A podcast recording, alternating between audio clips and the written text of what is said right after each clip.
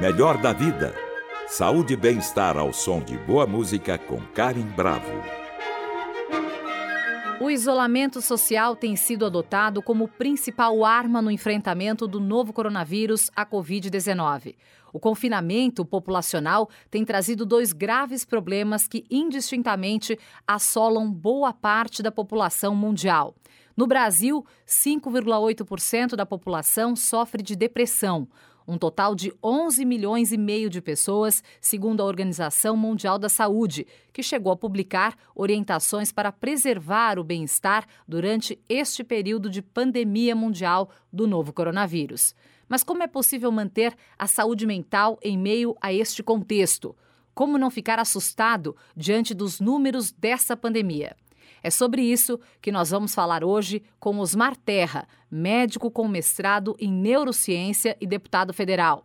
Foi ministro da Cidadania, ministro do Desenvolvimento Social, secretário de Saúde do Rio Grande do Sul e prefeito do município de Santa Rosa, no estado gaúcho. Seja bem-vindo, doutor Osmar Terra.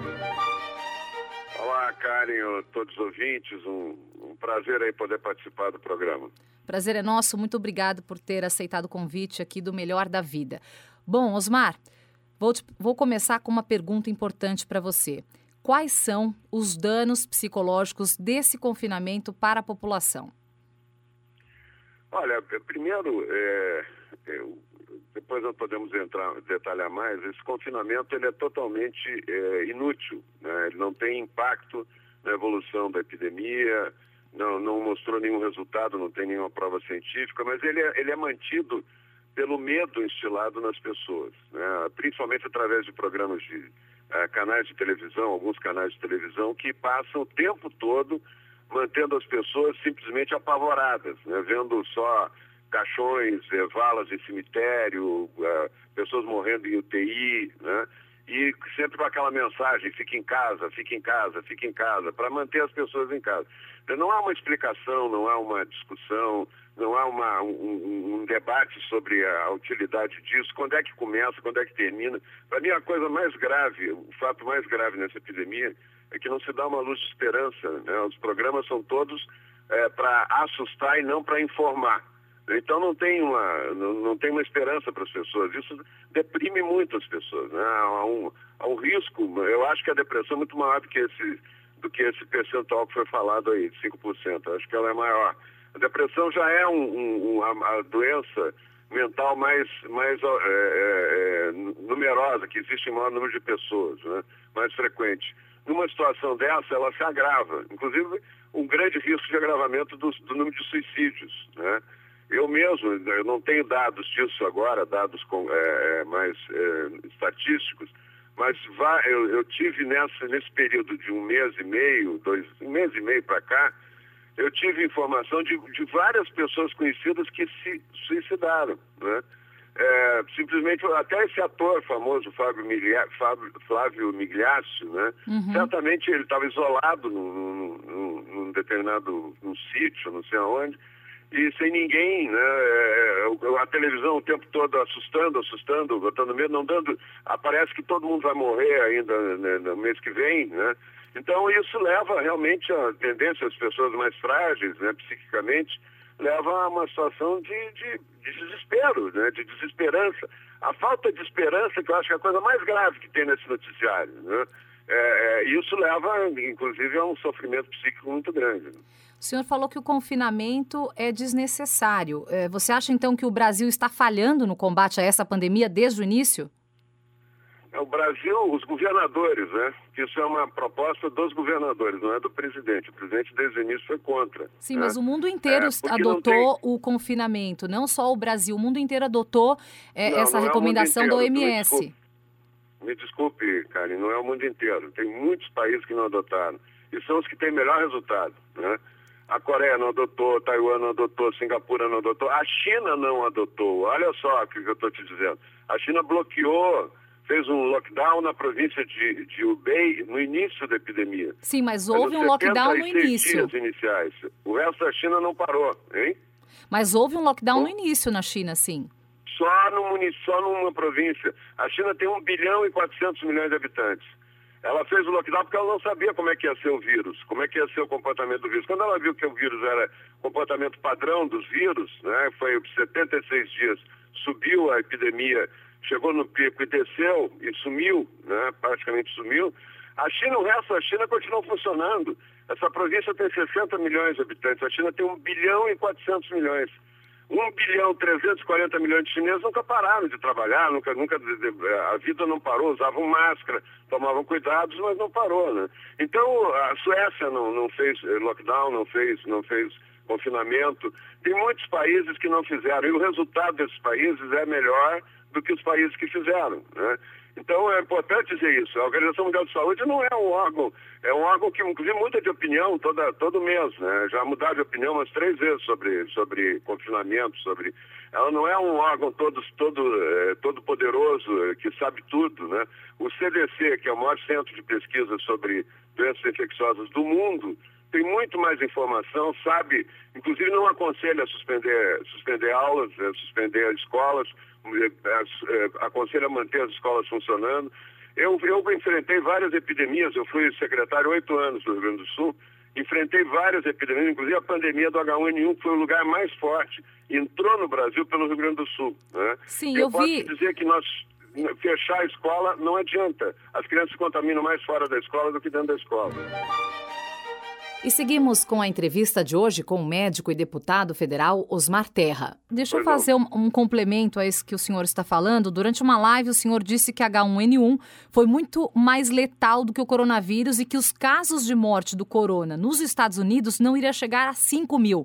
Mas, segundo a OMS, o coronavírus é 10 vezes mais mortal e, infelizmente, hoje, o que a gente vê é que os Estados Unidos somam quase 90 mil mortes. Então, eu queria perguntar para o senhor, em quais estudos eu... o senhor se baseou quando fez essas ah. afirmações? Não, eu, eu, conheço epidemia, eu, eu, eu, vivi uma epidemia no front, né, que poucas pessoas tiveram a oportunidade de fazer, de viver. Então, eu posso dizer que a letalidade, a capacidade do H1N1, da influenza H1N1, é, destruir o pulmão de uma pessoa, por exemplo, é muito maior que do, que do coronavírus. Né? Sim, mas Ela o número de vítimas do coronavírus superou o número eu, de vítimas do H1N1. Deixa eu completar o raciocínio, só um pouquinho, Karen. Sim. É, é, o vírus destrói o alvéolo. O vírus do, do H1N1 destrói o alvéolo. As pessoas dá, dá uma hemorragia dentro do pulmão, não é uma pneumonia, dá uma hemorragia. As pessoas morrem afogadas em sangue. A maior parte das vítimas do H1N1 foram mulheres grávidas, né? É, tu entrava nas UTIs, estava lotado de mulheres grávidas, né, de homens é, jovens e mulheres grávidas. Né? É, o, o, que acontece é que o, a diferença do coronavírus para H1N1 é que o coronavírus se a, é, reproduz é, com mais velocidade. Embora ele cause um, um, dano menor, ele pega mais gente. Essa é que é a diferença dos dois. Ele, ele atingiu mais pessoas. Né? Mas a letalidade do, do H1, H1N1 não é menor. Se tu pegar o estudo, a proporção de casos de pessoas que tiveram H1N1, que morreram, a forma como elas morreram é mais grave do que o, do que o coronavírus. O coronavírus, ele é mais veloz, ele tem uma capacidade de contágio maior. O H1N1 era, era a razão 2, o, o, o coronavírus é a razão 3. Então, o coronavírus, o coronavírus é, infecta uma pessoa, infecta três, que infectam nove, que infectam 27, ele vai numa razão geométrica. Sim, até eu... um determinado momento. Depois a imunidade faz com que caia essa razão. Né? No caso do, do H1N1 era, era dois, é um infecta dois, infecta quatro, infecta oito. Né? Então é uma diferença, é, mas não é uma diferença que, que, que diminui a capacidade de causar dano do H1N1, era maior do que do coronavírus. Tá, agora sobre o Brasil, e ainda já que a gente está ah, falando... Sobre o número, deixa eu só te explicar a questão do número. Hum. Eu, eu, eu, meu problema nunca foi essa discussão do número de previsão. Eu sempre discuti que a, que a quarentena é uma, é uma experiência que nunca foi feita em pandemia, né? E que não funciona. Né? Essa é... Aí me perguntava, não, mas por que, que saiu essa, por que, que teve essa quarentena? Com um estudo, um estudo, olha só, uma projeção matemática feita pelo Imperial College de Londres, previu que essa seria a epidemia mais destruidora da história da humanidade. E que iam morrer milhões, dezenas de milhões de pessoas no mundo. Que morrer 2 milhões e 200 mil nos Estados Unidos, 1 milhão e 150 mil no Brasil, 500 mil na, na Inglaterra. Foi essa previsão apocalíptica que fez com que. Qual era a solução? Era fechar tudo em quarentena por 18 meses Essa é a proposta que nós estamos, é, que vocês estão vendo aí, tentar, tentar ser posta em prática pelos governadores. É fechar por tempo indeterminado, até descobrir uma vacina. Né? O que é, uma, é, um absurdo, isso é uma, uma, proposta teórica. Não é o vírus, o vírus não tem todo esse potencial de destruição. Né? É, o vírus, só para te dar um exemplo, o vírus H2N2, que deu a gripe asiática em, 2000, em 1957, matou 2 milhões de pessoas. A gripe, a gripe espanhola, em 1919, matou 50 milhões de pessoas. Esse vírus não, não chega nem perto disso, né? Tudo... muito longe disso. Então, não, tudo não bem, há mas... necessidade. Não se fez é, é, quarentena em nenhum momento na história de enfrentamento das pandemias. Essa é uma novidade, que o resultado está aí, 16.792 é, mortos no Brasil em plena quarentena. Né? E você acha que isso fechado, se deve né? por, por, nós estarmos fazendo, porque assim, sobre o Brasil, tá? Vamos pegar o Brasil. Sim, no ano lá. passado, morreram 750 pessoas de H1N1. E o senhor disse que provavelmente, lá no início, que o coronavírus fosse matar um pouco mais ou até igual a isso, e que não havia motivo para parar o país, como o senhor está dizendo agora. Só que menos de dois meses depois dessa sua entrevista, o Brasil já contabiliza mais de 16.700 mortos, como o senhor colocou agora. Sim. Então, o senhor acha que esse número muito maior do que o senhor previu lá atrás se deve à quarentena? Ô, Karen, vamos combinar uma coisa aqui. É muito difícil fazer uma previsão de uma epidemia, número certo. Primeiro, né? Quando eu, eu estava falando sobre quarentena, como eu estou falando no teu programa agora, o apresentador, a pessoa, me perguntou ah, quantos vão falecer então, quantos vão morrer? Que eu disse que a previsão do Brasil, que o tal de Átila Lamarino aí, que é um virologista... O Átila Lamarino. Está divulgando, é, de 1 milhão e 150 mil mortes, 1 milhão e 150 mil mortes, é, é, uma previsão, inclusive, que ajuda a botar a população em pânico, né? Eu, aí vem a, a, revista Intercept diz que não vai ser 1 milhão 150 mil mortes, vai ser 432 mil mortes. 432 mil mortes no Brasil. Não morreu isso ainda no mundo inteiro do, do, do, do, do, coronavírus. Aí me pergunta o que, que eu acho. Eu, disse, eu acho que vai ser, uma, vai ser menor, vai ser uma, uma mortalidade, pode ser igual a do H1N1. Foi isso que eu disse. Eu, eu não estava me preocupando em fazer uma análise, um número exato. Agora, a minha margem de erro vai ser muito menor que a deles. Agora, a deles, que é catastrófica, apocalíptica, ninguém critica. Eu nunca vi ninguém criticar a previsão do Átila Lamarino, porque as três que tem são essas.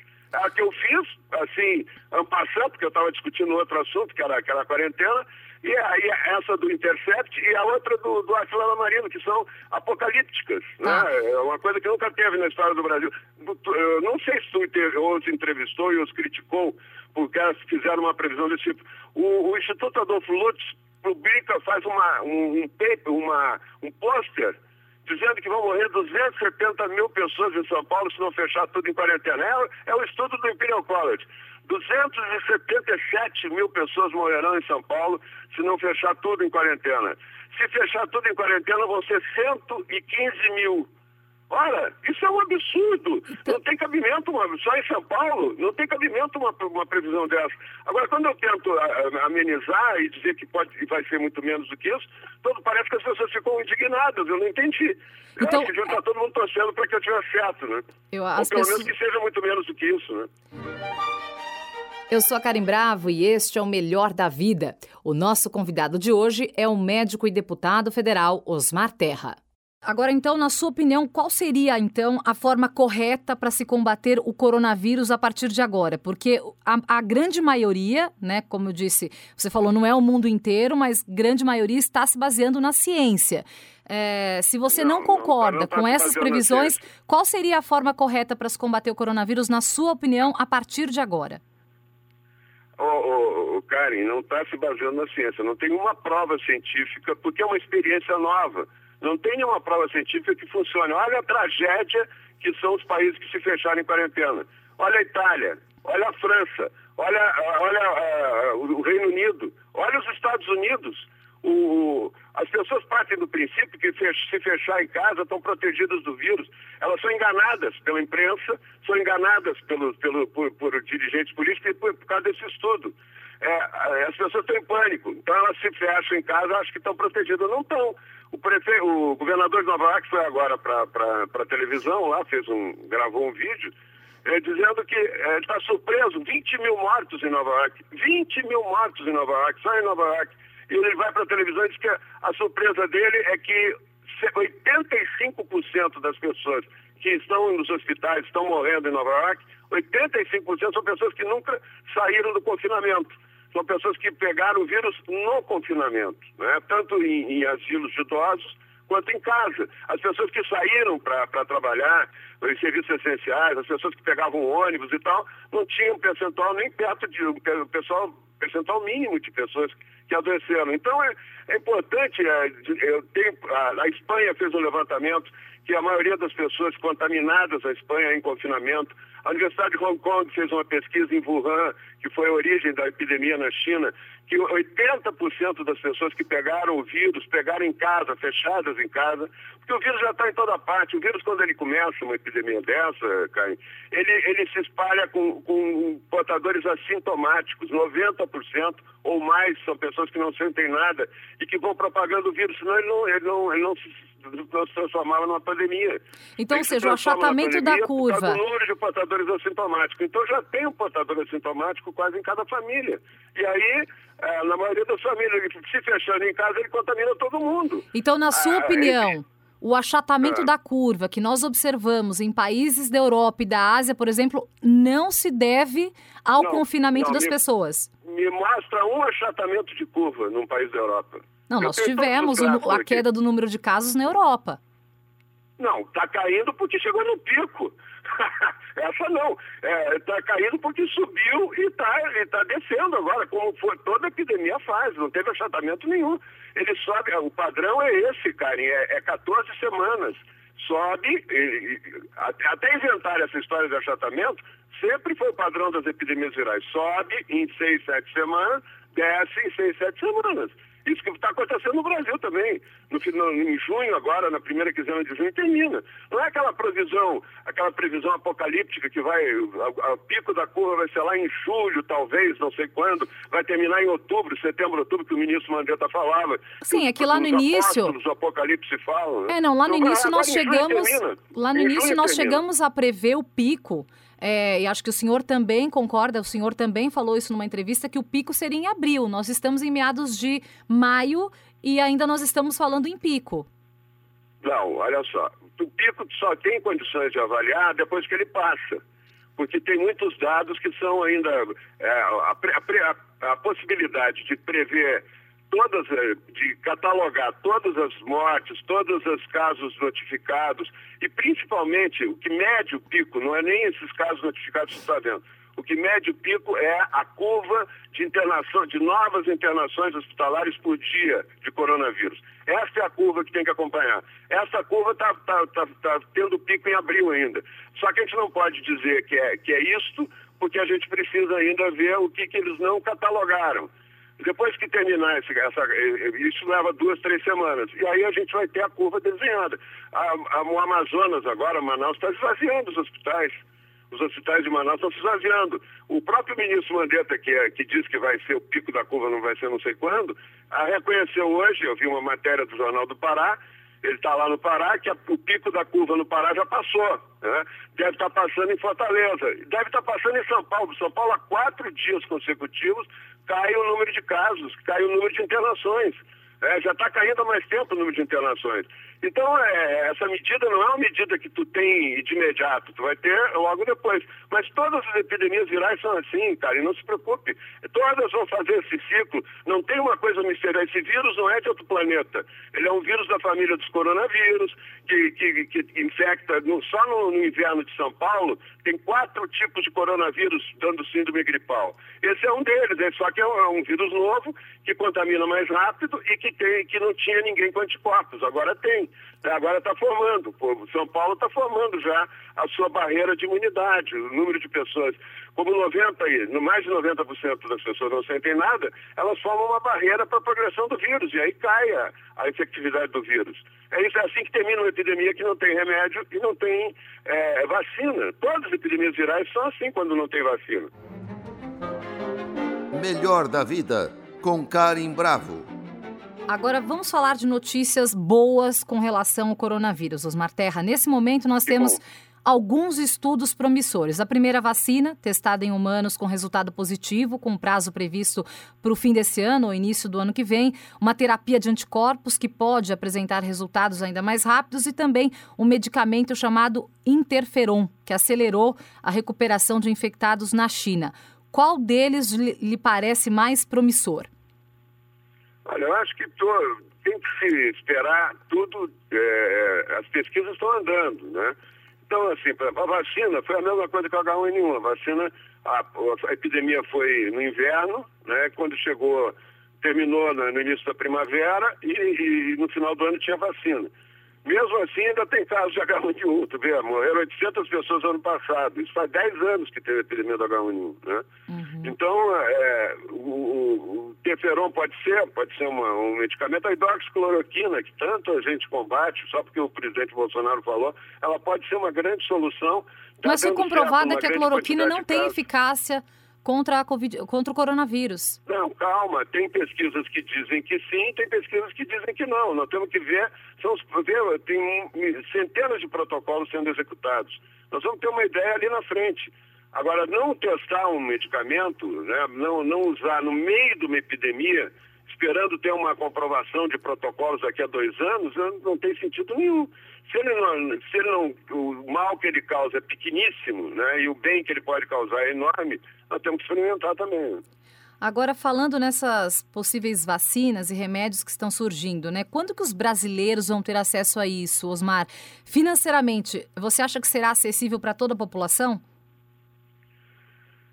Olha, eu, eu imagino que eu, eu, se é um medicamento que tem efeito, né, e se é um medicamento que tem, e se é uma vacina, ele tem que ser garantido pelo Sistema Único de Saúde. Eu ajudei a, a construir o Sistema Único de Saúde no Brasil na década de 80. Eu implantei o SUS no Rio Grande do Sul.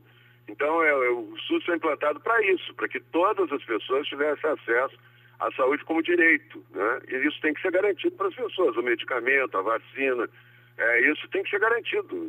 Então, se faz efeito realmente, tem que ser garantido. Agora, é, você acha que as discordâncias políticas, por exemplo, podem interferir na chegada desses tratamentos no Brasil ou não? Acho que não, porque Uai, Acho que alguém alguém está interessado em impedir que chegue isso no Brasil? Eu não vi ninguém preocupado em impedir tratamento nenhum. A nossa, então, estão discutindo se faz efeito, essa posição que tu tem, se faz efeito, não faz efeito. Isso é outra coisa. É, já Mas teve laboratório que, chegou a dizer que não ia que, que não ia enviar para o Brasil por conta da, das decisões políticas contraditórias do governo atual. Não, Houve não, esse questionamento. A cloroquina está disponível e qualquer outro medicamento está disponível. Será que algum país do mundo que pode mandar um, um, um medicamento para o Brasil não vai mandar de birra? É, de birra política? Não acredito. Não acredito nisso. Agora, sobre o Ministério da Saúde, Osmar Terra, após a saída do Sim. Nelson Taixo, seu nome chegou a ser cotado? Meu nome acaba sendo cotado porque eu sou da área de saúde, mas eu não tenho, olha, eu já fui ministro do presidente Bolsonaro com muito orgulho, né? Acho um presidente que está tentando fazer um governo sério, tá, é uma pessoa honrada, tem um ministério de primeira grandeza, né? é, tem coragem, até porque essa posição que ele tem em relação à quarentena precisa ter coragem. Para qualquer líder político é muito mais fácil embarcar no medo, né, pegar carona no medo que a população está e fechar tudo, e dizer que tem que ficar todo mundo em casa, do que apontar outros caminhos né, que, que, que funcionem, porque essa aí não funcionou. Agora, o presidente ele é um, ele, ele, ele vai escolher, se já não se, vai, se não vai ser o general Pazuello, pode ser outro, eu não, nunca pleitei, já disse para ele várias vezes que as minhas manifestações não têm nada a ver com pretensão de cargo. Eu me sinto na obrigação, de, como uma pessoa que tem experiência, e uma experiência que poucas pessoas têm em relação à epidemia, de opinar, inclusive criticar o absurdo que estão fazendo, né? De prender gente na beira da praia, que está caminhando. Onde é que já se viu isso, né? A perda das liberdades mínimas das pessoas, né?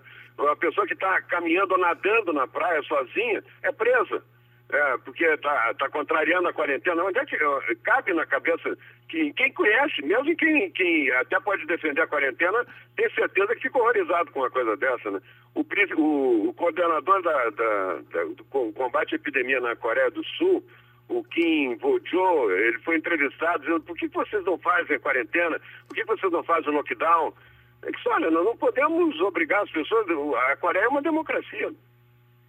Essa resposta que ele deu à Coreia é uma democracia. O que, que eles fazem na Coreia de diferente?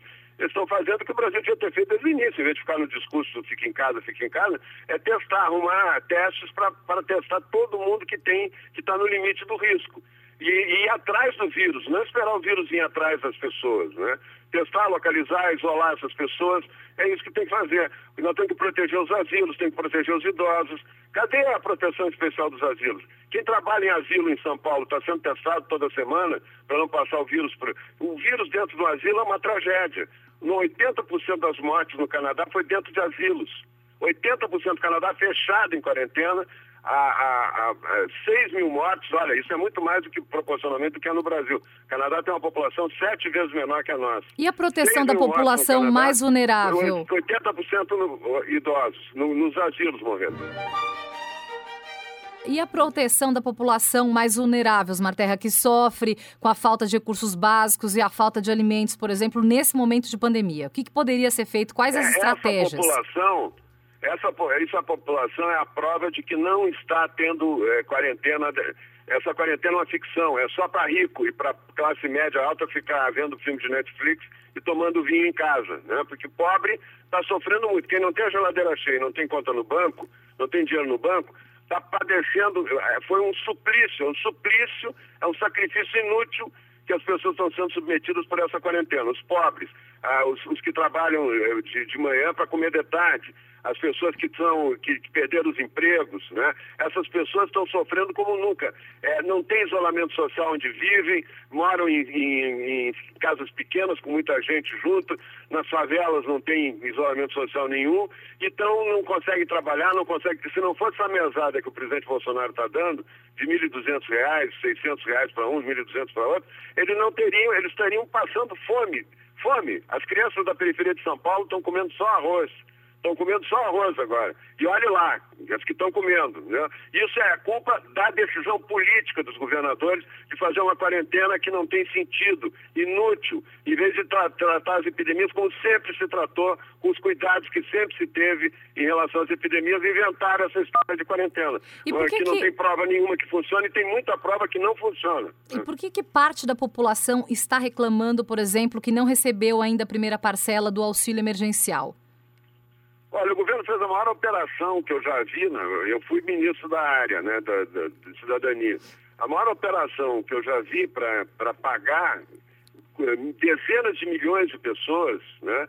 Em um curtíssimo espaço de tempo e conseguiu pagar. Pode ter que ter que tenha um ou outro que não recebeu, mas certamente no 90 e tantos Mas milhões de pessoas, pessoas ainda não receberam. Agora vai ser paga a segunda parcela. Agora está sendo paga a segunda parcela. Né? Agora, Osmar é, Terra, então, só... Isso, não é, isso é um recurso federal. O governo do Estado que está promovendo a quarentena, que está obrigando as pessoas a depender desse dinheiro, não deixando essas pessoas trabalhar, não, não, não permitindo que elas sobrevivam do seu próprio trabalho, o governo do Estado não dá um centavo, né? Esse é que é, que é engraçado, né? Tá, um recurso federal, o auxílio emergencial, né, nesse valor de 600 reais, que chega a 1.200 reais para algumas pessoas. Mas, por exemplo, a população Sim. mais carente, mais humilde mesmo, tem acesso à tecnologia, por exemplo, para baixar esse aplicativo e pedir esse auxílio. O que a gente vê nas ruas, em muitos estados do país, são pessoas aglomeradas nas filas, tentando receber esse auxílio. Esse auxílio não deveria chegar de uma outra forma? Que forma? Só se jogar de helicóptero o dinheiro, né? Porque não tem com outra forma. Forma as formas que tem são essas. Eu, eu coordenei o Bolsa Família no Brasil, tanto no governo do, do presidente Michel Temer quanto no, no, no, governo agora, no primeiro ano do governo Bolsonaro. A forma que tem é essa, as pessoas vão no caixa eletrônico e pegam o dinheiro. É, não tem outra. Né? E elas recebem o cartão, o cartão é dado pelo serviço, pela área de assistência social, é, isso chega, só o Bolsa Família chega em mais de 40 milhões de pessoas. Né? Uhum. É, e aí esse está chegando um outro tanto aí que, que, tinha uma renda maior, mas que perderam a renda porque é, perderam a oportunidade de trabalho por causa desse lockdown, desse, dessa quarentena que não tem, não reduziu um doente, não reduziu uma morte, não reduziu nada. Estamos de volta com a última parte da entrevista com o doutor Osmar Terra, deputado federal pelo Rio Grande do Sul. Tá, ainda falando é, de um outro vídeo que você publicou, e na verdade parte Sim. da mídia agora e alguns gestores né, se referem ao senhor como porta-voz do negacionismo científico. Eu queria é, é. saber qual a sua resposta para essa crítica. Essa crítica é feita pelo Intercept, a capa do Intercept, quer me proibir de falar, olha só. A democracia, não basta prender as pessoas na praia não basta prender as pessoas que sentam nas praças, agora tem que proibir as pessoas que têm opinião diferente. Essa, essa é a eterna narrativa da esquerda, né? É uma, é uma narrativa apocalíptica que não tem base na ciência, não tem base em nada. É, é, esse mesmo Intercept previu 432 mil mortos, né? Eu nunca vi ninguém criticar esse absurdo dessa previsão, né?